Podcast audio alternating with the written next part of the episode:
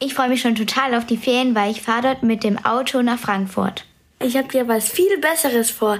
Ich mache nämlich eine Sprachreise nach Eastbourne. Mit dem Flugzeug oder fährst du mit dem Auto und der Fähre? Ich fliege mit dem Flugzeug. Aber das ist doch teuer. Aber da hat man halt auch den besseren Service.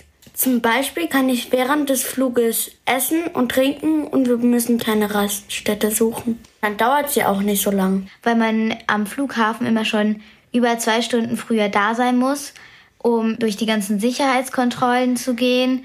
Und das braucht dann eigentlich fast so viel Zeit, wie wenn man mit dem Auto fährt.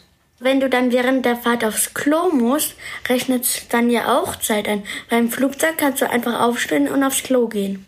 Ich finde aber am Autofahren besser, dass man da mehr mitnehmen kann. Bei dem Flugzeug gibt's ja immer ein Gepäcklimit und da darf man auch nicht mehr mitnehmen als 20 Kilo zum Beispiel. Also ich finde es nicht so schlimm, wenn man nicht so viel mitnehmen kann, aber dafür wird mir halt im Flugzeug dann weniger schlecht, zum Beispiel beim Lesen. Mir wird jetzt eigentlich im Auto nie schlecht, deswegen kann ich das jetzt gar nicht so genau sagen. Dafür fliege ich halt nicht gerne, weil das auch wirklich umweltschädlich ist, wenn man fliegt. Ja, da gebe ich dir recht, aber wenn ihr im Stau steht, produziert ihr aber auch Abgase und euch wird langweilig. Also mir wird da eigentlich nicht langweilig, weil wir immer CD hören und das ist so, als würden wir lesen. Aber es ist genauso umweltschädlich, wenn man einen Meter. Also genauso ist es jetzt nicht.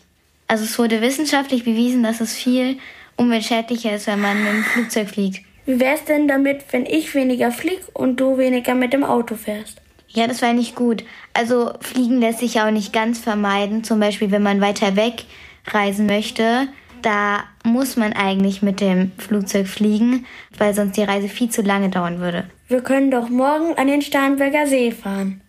Mit dem Fahrrad? Ja, genau. Und nicht mit dem Auto.